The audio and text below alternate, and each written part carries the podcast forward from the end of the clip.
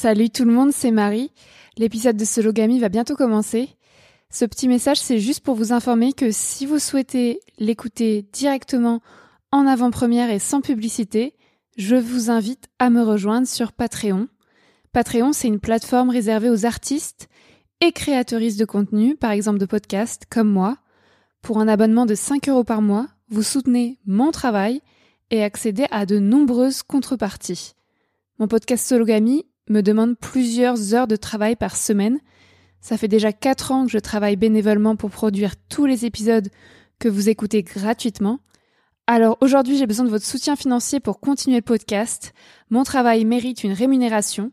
Si vous en avez les moyens, rejoignez ma communauté Patreon à l'adresse suivante patreon.com slash mariealbertfr. J'ai mis le lien dans la description du podcast. Grâce à votre abonnement, vous pourrez donc écouter les prochains épisodes de Sologamy avant tout le monde et sans publicité, et suivre les coulisses de mon travail au quotidien. Merci et à bientôt sur Patreon.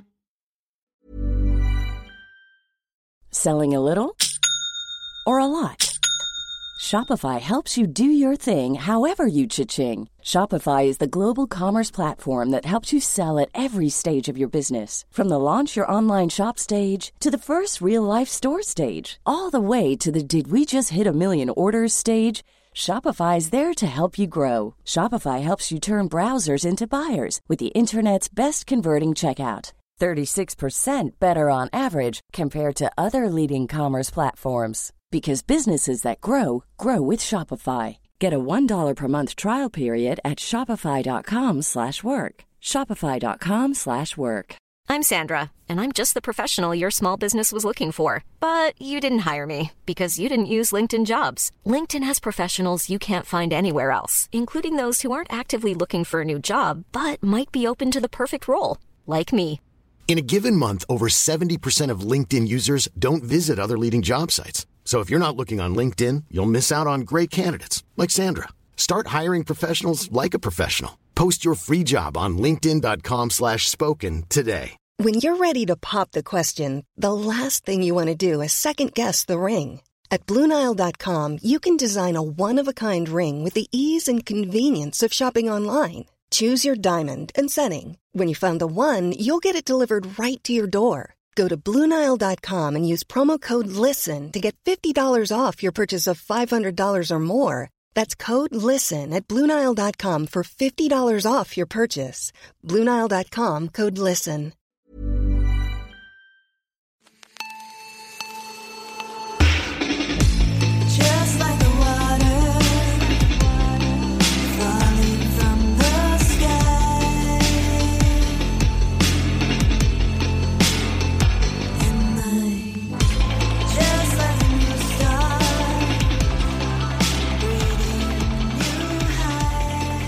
Bonjour à tous, bienvenue dans Sologamy, le podcast des célibataires qui n'ont besoin de personne. Je vous présente l'épisode 18 de la saison 2 sur le thème de la maternité solo.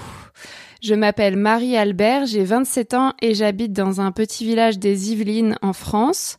Je suis aventurière, journaliste et autrice féministe. Je me définis comme une femme, cisgenre, célibataire, pansexuelle, blanche, jeune, mince, athée et d'origine bourgeoise.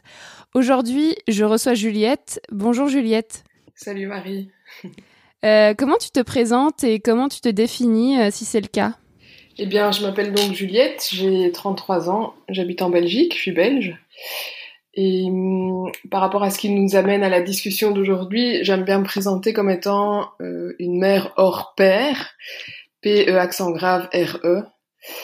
Ça veut dire du coup que euh, j'ai le projet et je suis en train de terminer une grossesse d'une euh, petite fille qui n'aura pas de papa.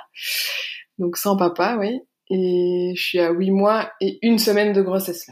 Merci Juliette. Donc dans ce podcast, je donne habituellement la parole à des personnes célibataires et minorisées pour discuter des différentes réalités du célibat en France, mais aujourd'hui en Belgique. Je sors une émission mensuelle le premier mardi du mois, donc aujourd'hui on va discuter du célibat et de la maternité en célibataire, comment on fait un bébé toute seule entre guillemets Pourquoi faire un bébé toute seule? Euh, Peut-on compter sur notre entourage, sur le personnel soignant? On va se poser plein de questions. Toutes ces questions et bien d'autres avec toi Juliette qui a choisi ce thème et qui est donc enceinte de 8 mois. On va le répéter. Mais d'abord voici les questions habituelles euh, de Sologamie. Euh, Juliette, qu'est-ce que ça veut dire pour toi être célibataire? Ah, ben, cette question-là, je me la suis posée déjà quelques fois. J'arrive pas à avoir de réponse satisfaisante. Je dirais de manière tout à fait simple que pour moi, être célibataire, c'est simplement pas avoir de compagnon ou de compagne euh, fixe dans sa vie. Et puis je me suis dit tantôt, ah, je vais aller voir un peu sur internet ce qu'ils racontent, et je trouve que toutes les définitions sont absolument affreuses. Ça donne pas du tout envie. Or, euh, c'est aussi pour ça que je t'avais contacté. Je trouve qu'il y a plein de choses en fait super chouettes dans le célibat. On aura l'occasion, j'imagine, euh, d'y revenir, mais euh, je le vois de manière assez euh, assez sereine en tout cas pour le moment. Mais oui, c'est ça. La définition vraiment classique de un peu l'inverse du couple, quoi, en gros. Ok, et depuis quand tu es célibataire? Est-ce que tu as souvent été célibataire? J'ai pas du tout souvent été célibataire. Je crois que je suis en train de battre des records. Là, ça fait euh, 14 mois que je suis célibataire, mais donc 8 mois de grossesse quand même pour le coup. Euh, sinon, j'avoue que j'ai euh, jamais trop été célibataire. J'ai été dans trois longues relations. Euh, et à chaque fois, entre, j'avais quand même quasiment tout le temps quelqu'un en tête ou quelqu'un avec qui j'avais des petites histoires. Et donc là, c'est vraiment... c'est tout neuf pour moi, cette histoire de célibat. Est-ce que tu relis bonheur et couple? Eh bien, absolument pas. Pour le moment, tu vas voir, je, pense que j'ai un discours très euh, euh, très pro célibat, mais euh, alors j'ai vécu des très chouettes histoires, hein, c'est pas ça. J'ai vécu des moments vraiment très positifs et très épanouissants, mais j'ai aussi vécu vraiment des histoires fort difficiles. Je me sens en tout cas pour le moment vraiment bien en étant célibataire. Et puis j'écoutais ton premier épisode de la saison 2 où tu expliquais en gros que euh, en fait il se passait plein de trucs super chouettes quand on était euh, célibataire aussi. Et à vrai dire, euh, quand j'y repense, ben moi j'ai acheté une maison toute seule en étant célibataire, je suis partie à New York, j'ai fait du surf, enfin plein de trucs que j'aurais pas fait si j'étais en couple, je pense. Et donc je dirais plutôt euh, plutôt l'inverse pour le moment. Après à voir si mon discours évolue, mais en tout cas pour l'instant, j'aurais tendance à dire que c'est plutôt l'inverse pour moi. Euh, Comment tu évalues ta santé mentale aujourd'hui du coup? Bien meilleur que ces dernières années, je dirais.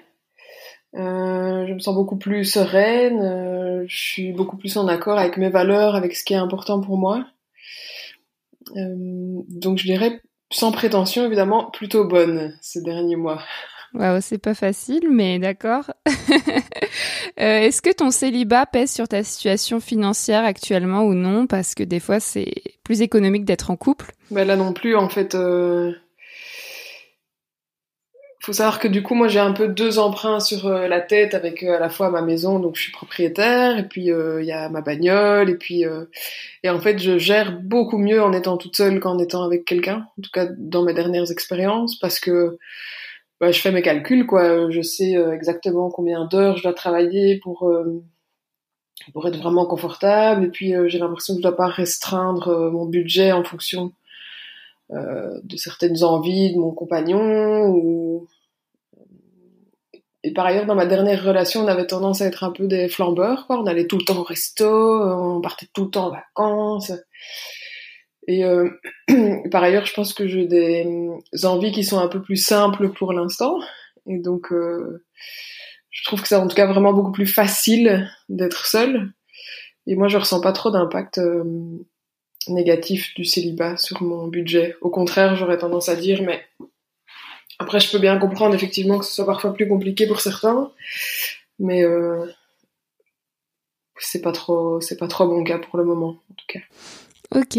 Et comment tu vis ta sexualité en célibataire et en personne enceinte? Oui, ça c'est clair. Une question que je me suis posée, je me suis dit, bon sang, mais euh, ça va pas être gagné de rencontrer quelqu'un en étant euh, enceinte. Mais en fait, ça s'est bien calqué dans cette période-ci de ma vie où j'avais de toute façon pas trop envie de rencontrer des gens.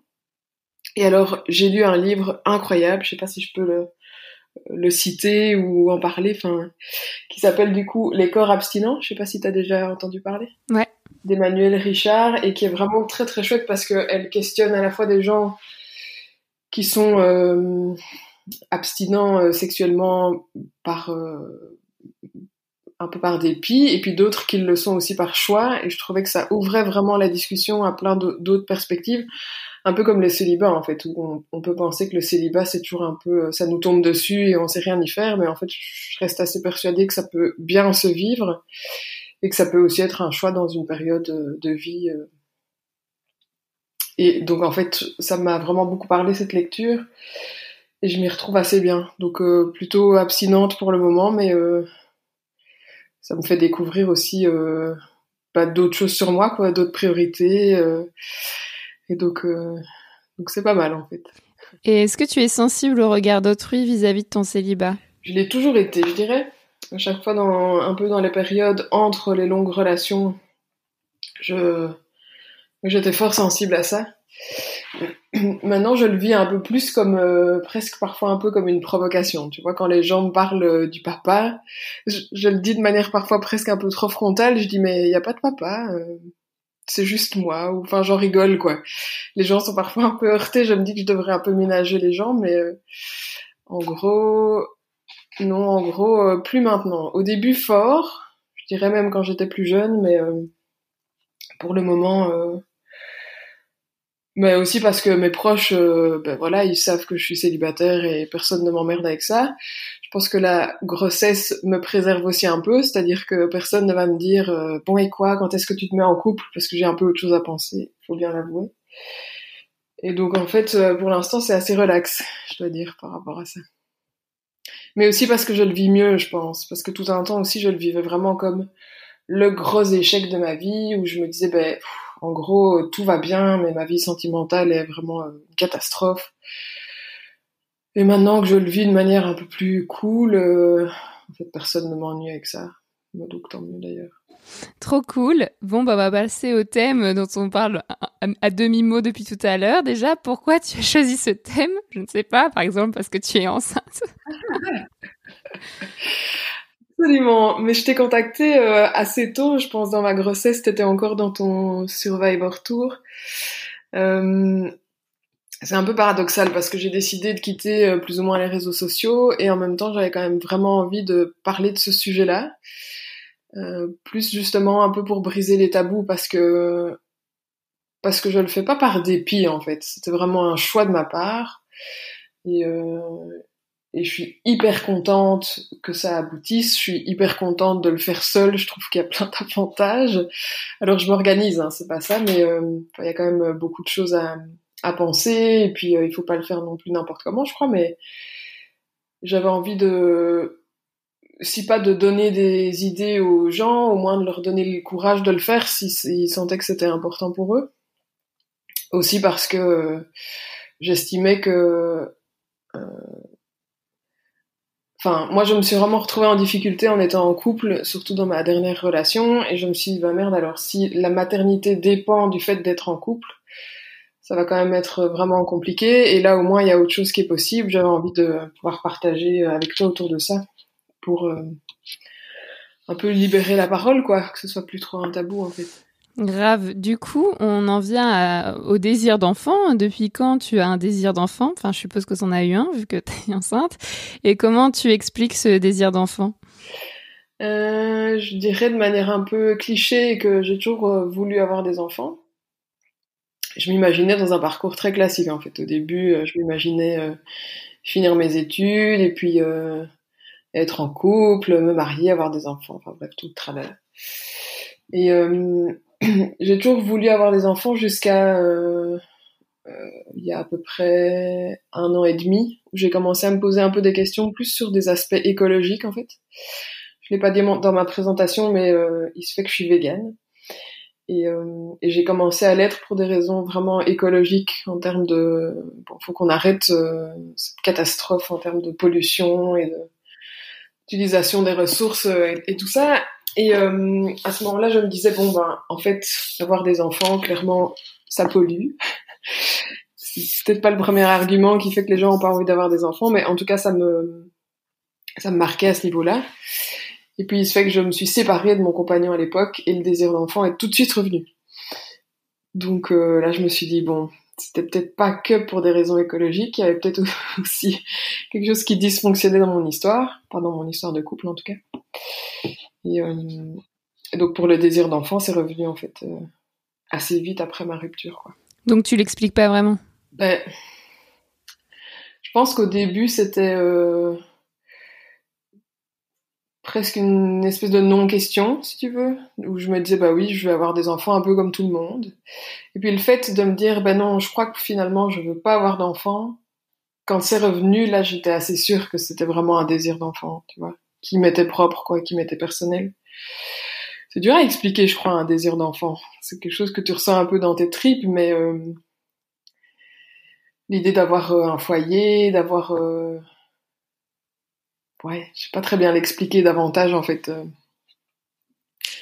Et je suis pas sûre que les couples, même, savent l'expliquer davantage que dans un projet solo. J'en sais rien. Ouais, ouais, non, mais je demandais ça parce qu'en fait, on demande rarement aux personnes qui ont des enfants, surtout les personnes en couple, euh, hétérosexuelles, on leur demande très rarement pourquoi vous faites des enfants, ça a l'air évident. Et euh, ça peut venir des tripes ou ça peut être construit, enfin ça dépend des personnes. Et donc euh, moi j'ai pas de désir d'enfant et dans l'épisode précédent de Sologamy, l'épisode 17 qui est sorti au mois de janvier, euh, avec Tsipora, on n'a pas de désir d'enfant et on explique toutes les deux que ça vient de nos tripes et que nous on a on, on sait depuis toujours qu'on n'a pas envie d'enfant et pourtant on nous demande toujours de nous justifier par rapport à ce nom de désir d'enfant. Donc c'est pour ça que j'aime bien demander aux gens qui font des enfants pourquoi vous avez fait des enfants et souvent les gens qui ont genre 50 60 ans enfin savent même pas répondre à cette question genre j'ai fait des enfants parce que c'était comme ça quoi. Et euh, mais t'as raison, t'as tout à fait raison. Et d'ailleurs, on aura peut-être l'occasion d'en discuter. Mais faire un enfant toute seule, euh, c'est quand même pas ultra facile euh, au niveau administratif, etc. Et, euh, et je me suis dit, mais c'est quand même grave que on vienne m'emmerder avec des questions qu'on pose pas à des gens en couple, même pas dans un contexte de d'amitié, tu vois, où, enfin, j'aurais jamais demandé à ma sœur, mais pourquoi tu fais des enfants en fait? Parce que de un, c'est terriblement intrusif, peut-être, et de deux aussi parce que je suis pas sûre qu'elle aurait pu me trouver une réponse. enfin, qu'est-ce qui explique qu'on ait envie d'avoir des enfants? Donc oui, je comprends bien, euh, je comprends bien ta question, mais je suis pas sûre d'avoir plus de réponses. euh. Hmm. Passons au vif du sujet. Euh, quand est-ce que tu as décidé de passer à l'action?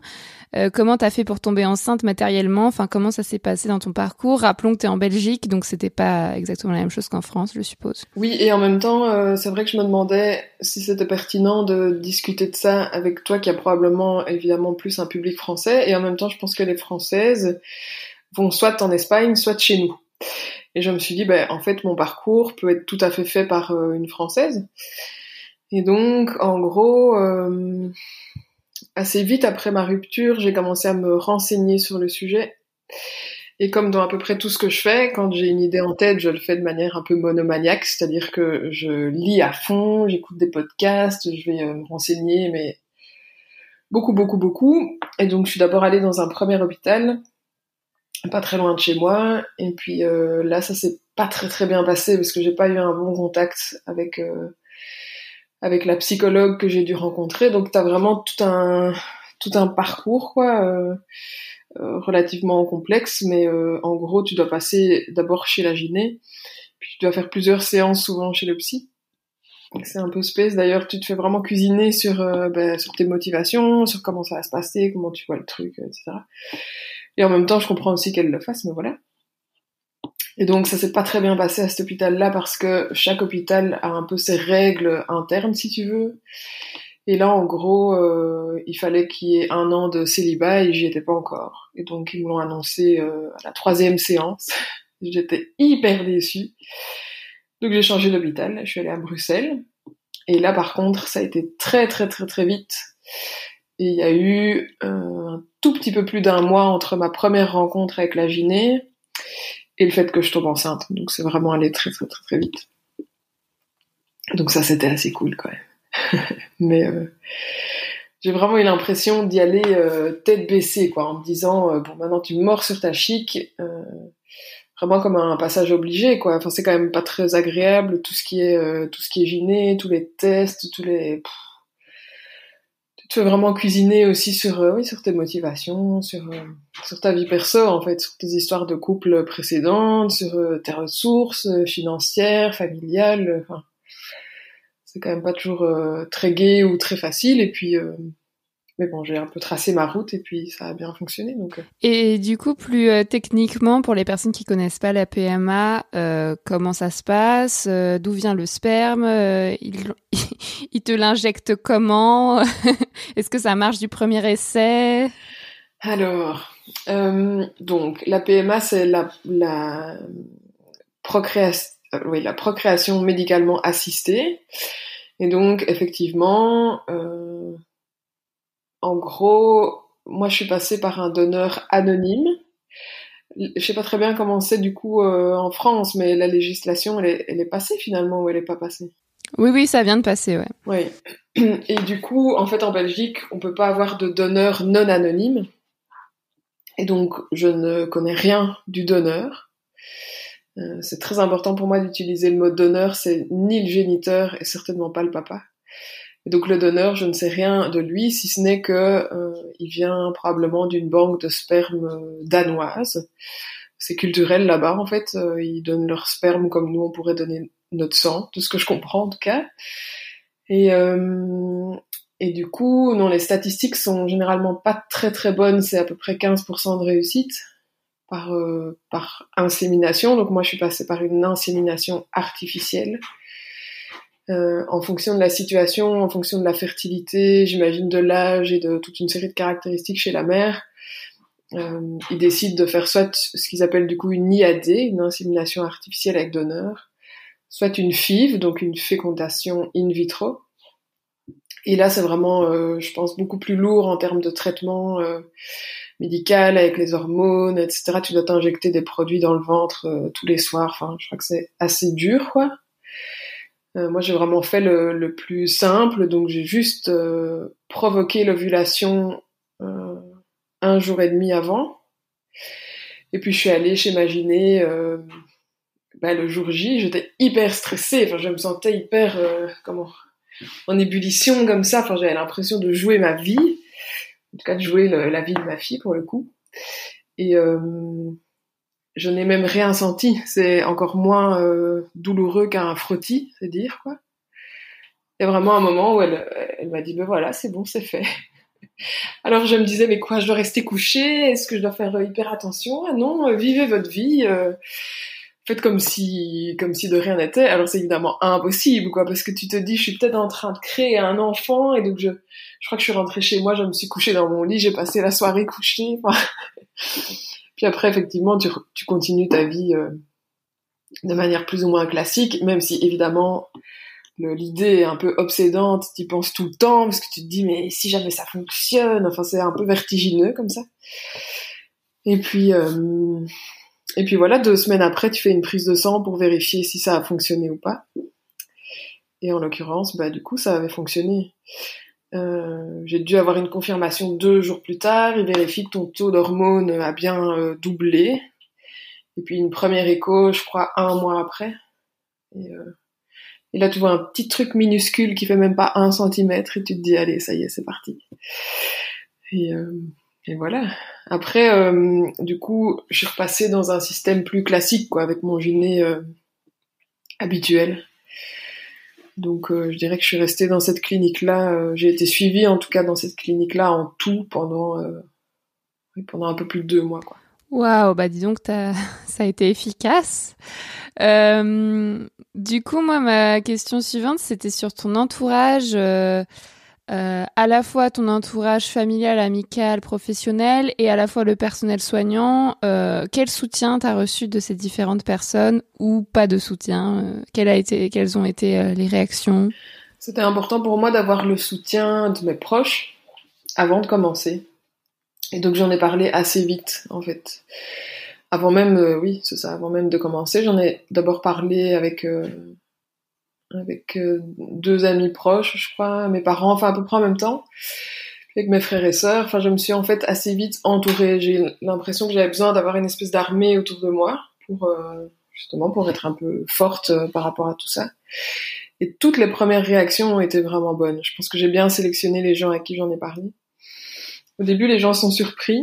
Et puis, en fait, quand tu expliques le projet, quand tu, quand tu argumentes, quand tu, oui, quand, c'est ça, quand tu mets le contexte un peu autour de ça, ben, euh, les gens ont assez vite compris, en fait. C'était même assez soutenant. Euh, donc ça, c'était vraiment pour mettre tout proche. Le personnel soignant, euh, ben moi, mon gynécologue à moi, en fait, c'est lui qui m'a fait naître, donc il a un certain âge, du coup. pour le coup, c'est un homme aussi.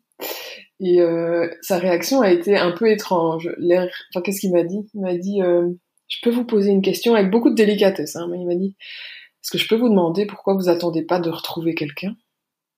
Et c'était tellement un truc, enfin, ça m'est vraiment passé au-dessus de la tête. Je dis, mais euh, je sais même plus ce que je lui ai répondu. Je crois que j'étais un peu, un peu choquée de sa, de sa question. Et je dirais en gros que tous les gens à qui j'en ai parlé, ceux qui ont eu une réaction, enfin les réactions les plus bizarres, c'était à chaque fois des hommes. Certainement encore plus des hommes de notre âge, qui euh, probablement doivent se sentir un peu peut-être évincés du projet, ou enfin je sais pas très bien ce que ça peut sus- susciter comme réaction, tu vois, mais c'est sûr que ah mais c'est bizarre, mais pourquoi tu fais ça Et puis il y a eu cette première clinique à laquelle j'ai été confrontée, qui a fini par me dire, écoutez, euh, vu qu'on constate que vous avez déjà été en couple, ben on se dit que c'est mieux pour vous d'être euh, d'être maman en couple, et donc on préfère que vous fassiez ça, euh, bah du coup pas avec nous quoi. Et j'avais envie de lui dire, mais vous avez rien compris de ce que j'ai raconté. C'est pas du tout que j'ai pas envie d'être en couple, c'est juste que ça se met pas, et puis euh, et puis l'envie est là, et puis ça se mettait aussi dans un contexte familial. En fait, si tu veux, euh, je suis la cadette d'une fratrie de trois enfants. Mes frères et sœurs ont déjà leurs enfants, donc j'avais pas envie qu'il y ait un trop grand décalage avec les cousins. Et aussi mes parents sont fraîchement euh, pensionnés, j'avais envie qu'ils puissent en profiter. Enfin, donc ça se mettait vraiment dans un, une histoire familiale plus large. Et j'avais l'impression que les gens passaient complètement à côté de tout ça, quoi, quand ils réagissaient comme ça.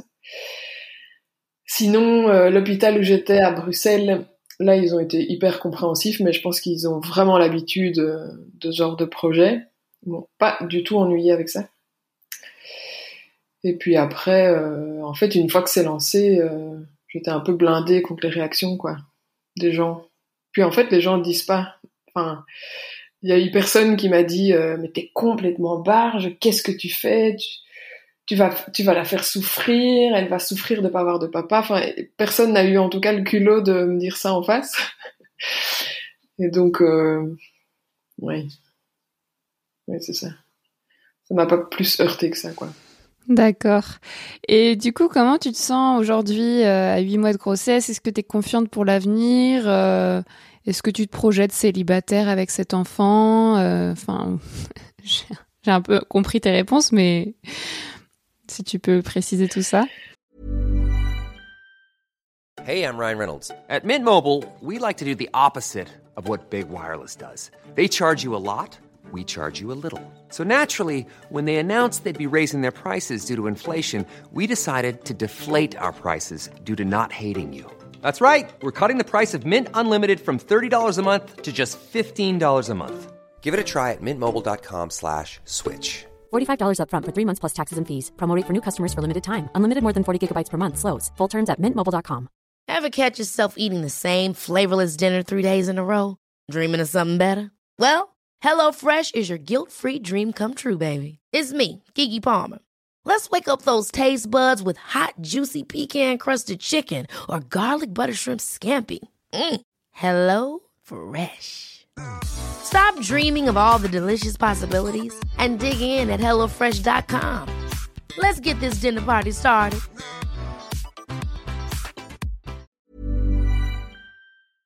Euh, bah, je t'avoue que parfois ça m'angoisse quand même un tout petit peu, où je me dis bon sang, mais je vais.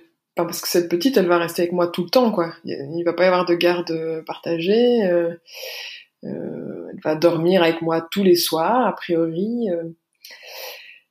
Et donc c'est vrai que parfois je me dis, Hum, est-ce que je suis pas en train de faire une croix sur euh, une vie de couple pour les dix prochaines années? Et puis en même temps, à chaque fois que je me dis ça, après je me rassure assez vite en me disant que que clairement, moi, j'estime que ça en vaut la peine et que, ça fait sens dans mon histoire pour le moment. Alors, par contre, c'est très difficile de me projeter. J'arrive pas du tout à me dire euh, comment ça va être, mais parce que je, je, connais pas encore son tempérament. Est-ce qu'elle va être euh, euh, toute calme ou est-ce qu'elle va plutôt être comme sa maman, être un peu turbulente et, et hyperactive? Enfin, c'est très difficile d'anticiper. Mais euh, je suis en tout cas bien entourée donc euh, j'ai bon espoir euh, que ça se passe correctement. On verra un peu, mais, par rapport effectivement au couple, de un, c'est pas du tout la priorité, et de deux, j'ai l'impression que ça le sera encore moins une fois qu'elle sera dans mes bras. Tu vois, je vais pas me dire oh là là, j'aimerais trop être en couple là maintenant. Alors ça aussi c'est un truc qui est peut-être un peu bizarre. J'avais quand même des gens dans mon entourage qui me disaient ah faire des échos toute seule, ça doit être difficile. Mais en fait, moi, je n'ai jamais connu que ça, donc ça n'a jamais été difficile pour moi de faire une écho toute seule parce que bah parce qu'en fait, euh, j'ai l'habitude, quoi. J'ai fait tout le, tout le processus euh, en solo et donc euh, je, je n'en ai pas du tout souffert. Et au contraire, je crois que ça me ferait bizarre d'avoir un peu quelqu'un dans les pieds, là, tu vois, de me dire euh, non, mais t'inquiète, je vais y aller toute seule, euh, j'ai pas besoin que tu viennes avec. Donc, euh, à la fois je suis confiante et à la fois je me dis euh, je sais quand même pas ce qui m'attend quoi donc j'aurais effectivement peut-être pas le même discours dans dans trois mois quand elle sera toute petite toute minus dans mes bras mais en tout cas pour l'instant j'y vais un peu en confiance et puis on verra quoi et au pire je m'adapterai hein, comme euh, comme on fait tous toujours en fait finalement Et tu peux compter sur des personnes euh, qui vont t'entourer au moment de la naissance, du postpartum, ou tu es plutôt isolée dans la ville où tu es? Non, alors je vais aller accoucher avec ma maman. Donc euh, là, à ce niveau-là, euh, je serai déjà pas toute seule. Je vais rester sans doute les premières semaines un peu chez mes parents pour avoir un peu euh, du soutien, euh, du renfort quand c'est nécessaire. Et puis, euh, j'ai pas de date euh, de fin par rapport à mon séjour là-bas, donc je me dis pas bon, c'est trois semaines et puis je rentre chez moi. Et par ailleurs, j'ai prolongé, je sais pas très bien quel est le, votre système de congé mat en France, mais chez nous c'est à peu près trois mois après la naissance, et puis je prolonge avec quatre mois de congés parentaux, plus encore un peu des congés, donc en fait en gros j'ai huit mois où je serai avec elle, quoi. Et donc je pense que ça va me laisser bien le temps de de prendre mes marques.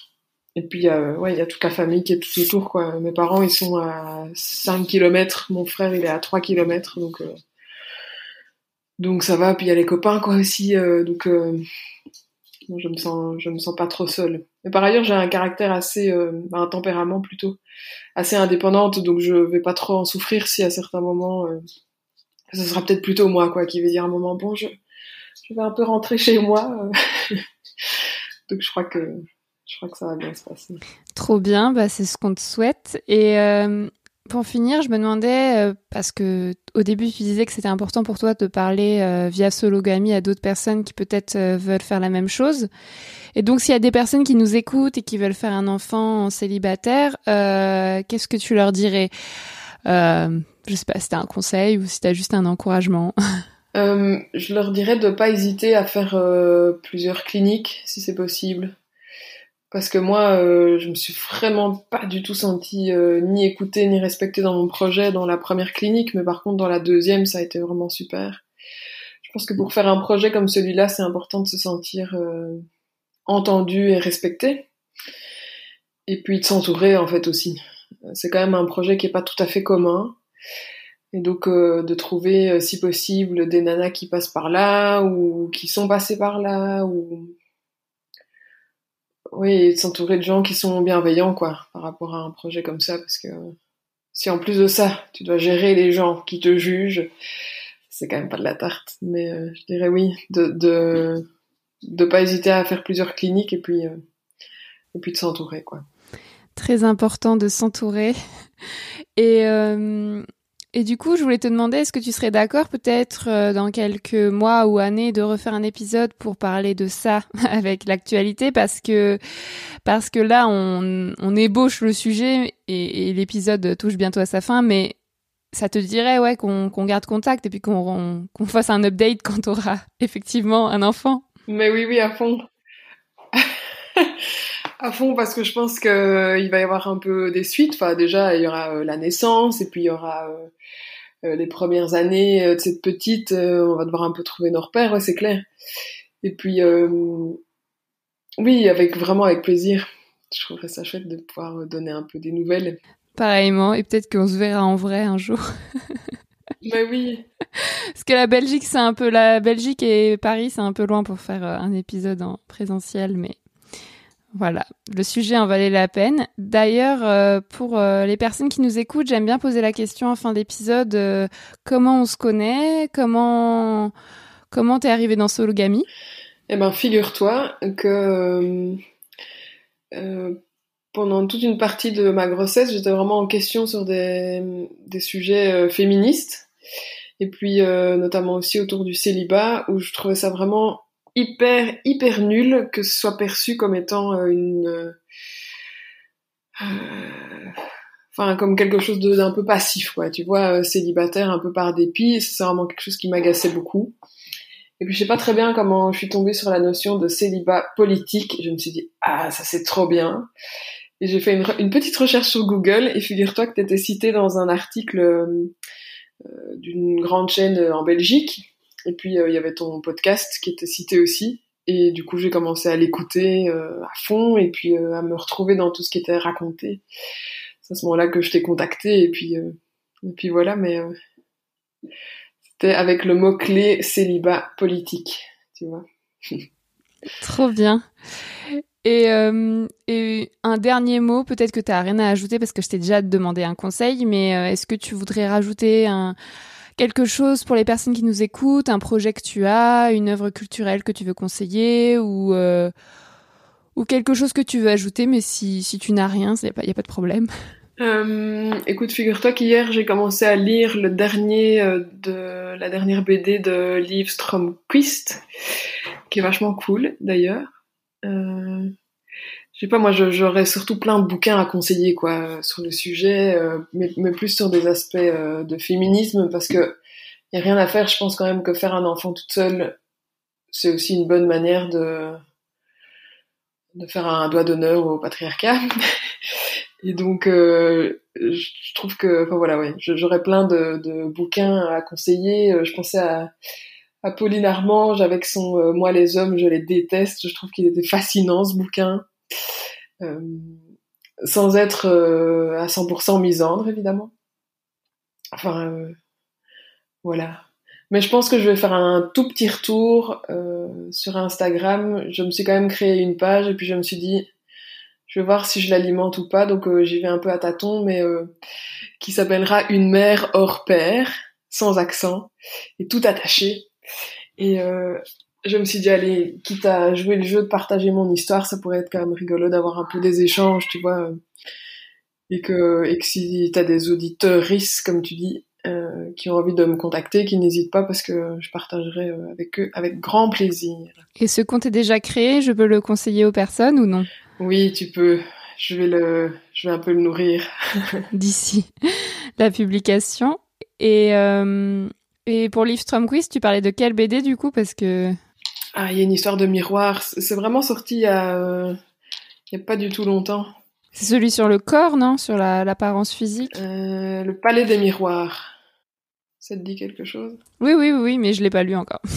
Oui, c'est effectivement. euh, elle parle beaucoup de des comparaisons et en fait ça, ça faisait écho au fait.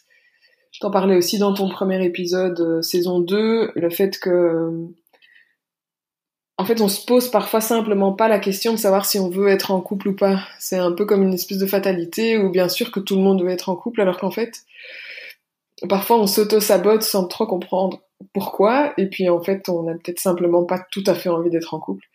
Et elle fait référence à ça, je sais plus comment elle l'appelle, mais euh, au fait qu'on a envie d'avoir comme les autres, tu vois. Tout comme euh, on pourrait avoir envie d'avoir le même physique qu'une telle personne, ben moi j'ai l'im- j'ai l'impression que tout un temps j'avais envie d'être en couple, un peu comme les autres.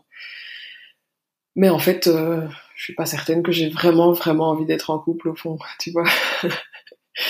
Donc je trouvais que ça bouclait un peu la boucle de la réflexion. Ouais, et puis on peut aussi rapprocher ça de la de la maternité, ce qui est pas ton cas, mais il y a des personnes, euh, enfin, on est tellement habitué à vouloir un enfant qu'on sait même pas pourquoi on veut des enfants et que des fois, si on se pose vraiment la question, peut-être qu'on n'a pas envie d'avoir d'enfants. Et pour le couple, c'est pareil. Donc, euh, je précise pour les personnes qui ne l'ont pas encore écouté que tu fais, euh, que t'as pas mal fait référence dans cet épisode à à l'épisode euh, qui a inauguré la saison 2 de Sologamy, donc qui s'appelle Célibat politique, dans lequel je parle de tout ça. Et voilà. Merci beaucoup Juliette. Donc on va clore l'épisode euh, ici. Euh, chère auditorice, qu'avez-vous pensé de, de cet épisode, de ce sujet? Est-ce que vous aussi vous voulez faire un enfant? Est-ce que vous considérez votre célibat comme un obstacle à ce désir d'enfant? Et comment vous envisagez l'avenir? Par la PMA peut-être, puisque la loi est enfin passée en France, mais qu'elle exclut malheureusement encore les personnes trans. Et comment votre entourage réagit-il hein, Puisque c'est très important, euh, enfin, d'après ce que j'ai lu, euh, d'être entouré euh, quand on construit une famille euh, et d'être ac- accompagné quand on ne peut pas dormir la nuit.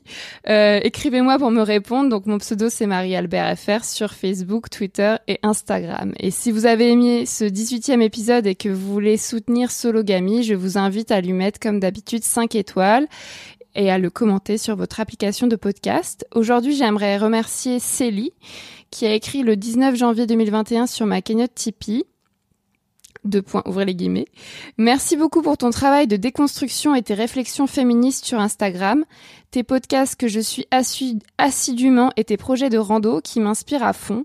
Ça m'a d'ailleurs motivé à faire une partie du GR 120 cet été sur la côte d'Opale et à faire le choix de prendre une année sabbatique l'année prochaine pour faire entre, entre autres du trek. Bah merci Célie et bravo. Euh, merci pour ton message et ton soutien financier. Euh, voilà, donc chère auditorise, vous pouvez donc commenter ce podcast, le partager avec vos proches et participer à ma cagnotte en ligne pour soutenir mon travail et rémunérer la production de mes épisodes. Aujourd'hui, je remercie Elsa, Florian, Tara, Blandine, Mathieu, Thomas, Héloïse, Lou, Fania, Kevin, Mathilde, Aristide, Lauriane, Manon, Elsa et Abdel pour leurs dons. Je mets, comme d'habitude, le lien de ma cagnotte Tipeee dans la description de cet épisode. Vous pouvez aussi vous abonner à ma newsletter pour recevoir de mes nouvelles régulièrement. Je mets le lien pour s'inscrire dans les notes du podcast également. C'est gratuit et n'oubliez pas d'écouter mon autre podcast Marie sans filtre dans lequel je raconte des expériences intimes pour déconstruire le patriarcat. Voilà, merci à tous et au mois prochain pour un nouvel épisode avec un ou une invitée différente, différente. Au revoir Juliette. Salut Marie. Falling from the sky.